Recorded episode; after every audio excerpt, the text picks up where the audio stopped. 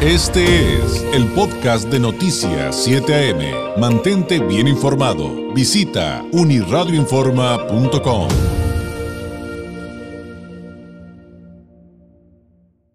Hay preocupación, de hecho, eh, yo me atrevería a decir que a nivel global, aunque en este momento lo vamos a tomar para México, respecto a cómo regresar a clases presenciales eh, poco a poco en el contexto de la pandemia y bajo qué consideraciones. Hay expertos e investigadores que han revisado este tema a lo largo de, toda esta etapa tan difícil que hemos vivido y uno de los que le ha dado seguimiento es el director de investigación de Mexicanos Primero, Fernando Ruiz, a quien le agradezco nos tome eh, la llamada. Fernando, muy buenos días, ¿cómo estás? Hola David, muy buenos días. Muchas gracias por la invitación y, antes que nada, pues feliz año a ti y a todo tu auditorio. Igualmente un abrazo, que venga un 2021 mucho mejor para todos, por favor, que, nos urge. Oye Fernando, pero eh, tú como experto y también como director de investigación de Mexicanos Primero, ¿cómo ves eh, el tema del regreso a clases en el contexto de la pandemia y cuáles deberían de ser nuestras principales eh, si no preocupaciones, por lo menos objetivos, si le podemos llamar así. Sí, sí, mira, yo creo, yo creo que se está planteando mal eh, la, la, discusión sobre sobre la reapertura de las escuelas, porque creo que se está planteando como algo dicotómico, como si se deben abrir o no se deben abrir, ¿no? Si, si es correcto ya este empezar a, a, dar clases en algunas escuelas o permanecer las escuelas cerradas en todo en todo el país porque esto no esto realmente no ayuda y aparte no no es acorde, acorde con la realidad de un país tan diverso como el que tenemos no creo que creo que en este en este sentido eh, la declaración que hizo ayer el presidente de la república creo que pone pone dos puntos en, en, en eh, positivos sobre un problema que tenemos tarde o temprano que enfrentar que es eh, la reapertura de las escuelas. Pero como te decía hay eh, este hay una gama intermedia entre abrir y no abrir una escuela. Y yo creo que ahí es donde tenemos un montón de oportunidades que debemos aprovechar y que no lo estamos eh, llevando a cabo. Creo que entre otras cosas el problema es que la comunicación que está haciendo el gobierno federal no es la adecuada porque no no está planteando, no está brindando certidumbre a las familias y a los maestros respecto a cómo sí podemos empezar a reiniciar los encuentros presenciales entre los maestros y los alumnos, ¿no?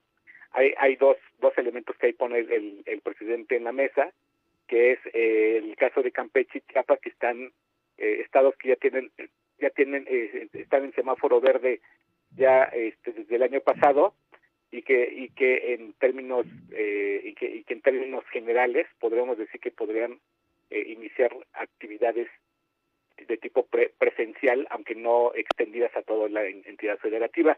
Y el otro que lo que, que plantea es la vacunación de los maestros.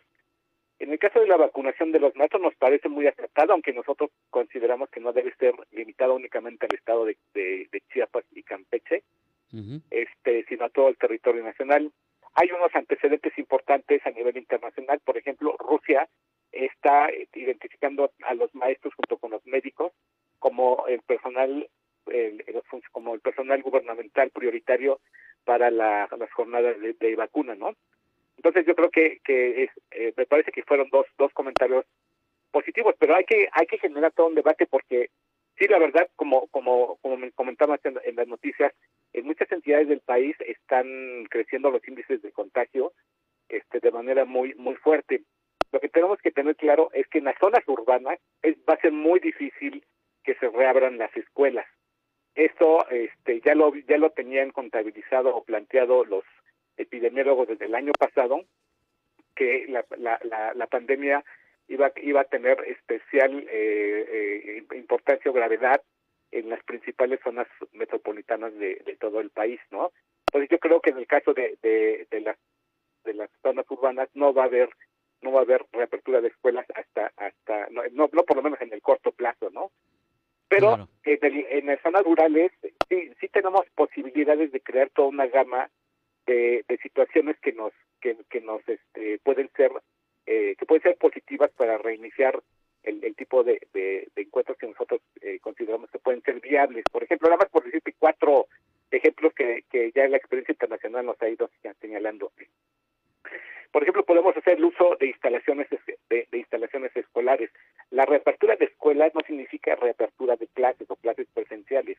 Las escuelas pueden reabrirse, este, por ejemplo, en el caso de, Venezuela, que ellos llamaron jornadas pedagógicas, en donde eh, invitaban a las personas, a, los, a las familias a sus hijos a asistir voluntariamente a las escuelas para conocerse nada más incluso los compañeros de, de muchos grupos escolares que ni siquiera se han visto en persona, ¿no? Ah, eh, Jalisco, por ejemplo, también han, eh, establecido todo un mecanismo para asesorías personalizadas voluntarias también en las escuelas, ¿no?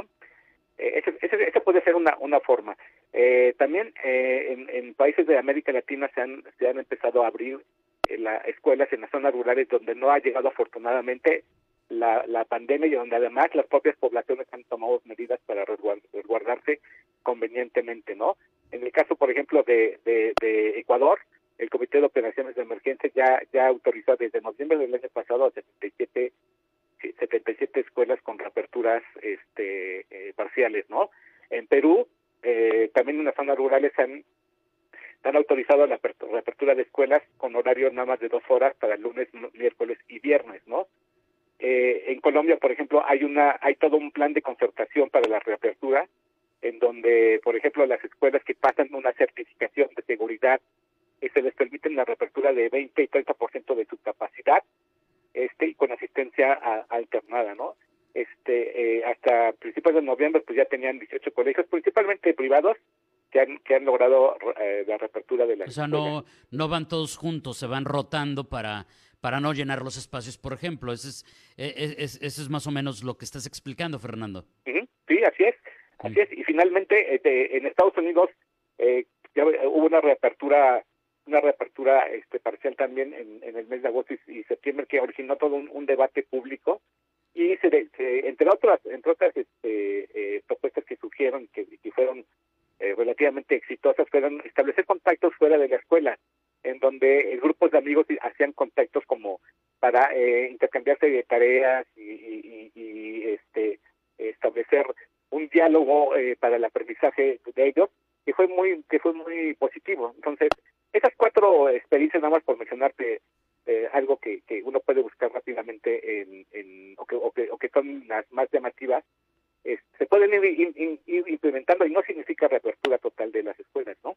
Claro, además son eh, excelentes ejemplos de cosas que se podrían adaptar, porque generalmente también hay que también decirlo, Fernando, de repente en asuntos mediáticos nos vamos más por los errores, ¿no? O sea, por ejemplo, cuando abrieron las escuelas en Nueva York y después se vinieron los recontagios y tuvieron que cerrar, pero no volteamos a ver esto que hoy tú sí nos estás comentando, de que hay casos de éxito, pero que son cuidadosos, que son estratégicos, que son planeados. Ahora, además de esto que nos dices de que somos un país tan diverso, tan grande, tan diferente.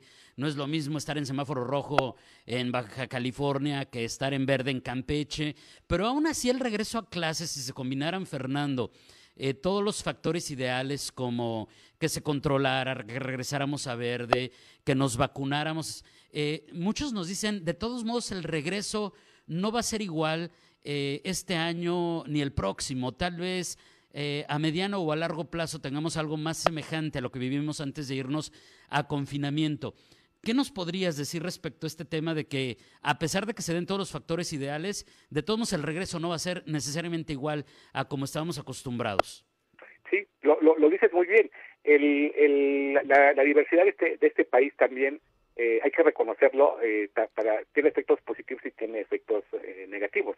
Pero lo que sí, lo que sí es cierto es que ya es una realidad. No vamos, las, las escuelas no van a regresar en los mismos tiempos, va a haber una diversidad de situaciones que tenemos que, que aceptar, porque hay un elemento que tiene que, que, hay dos elementos que tenemos que considerar en todo este proceso que se va a llevar gran parte, gran parte del año, es que tiene que ser voluntario, o sea, tiene que ser concertado con las familias, porque las familias con, con toda con toda este eh, con todo derecho tienen miedo y tienen esa posibilidad de decir no eh, aunque abran la escuela yo no voy a llevar a mi hijo hasta que no lo, no me haya llegado la vacuna o hasta donde no eh, los, los índices de contagio no hayan disminuido no y la y el segundo el segundo elemento que tiene que tenemos que, considerar es que las las eh, situaciones que están presentando las familias pues son muy muy diversas no hay nosotros hemos estado contando con, he tenido contacto con muchas familias y pues si notamos realmente están pasándola verdaderamente difícil, no solo en términos de, la educación de sus hijos, sino en términos económicos, ¿no?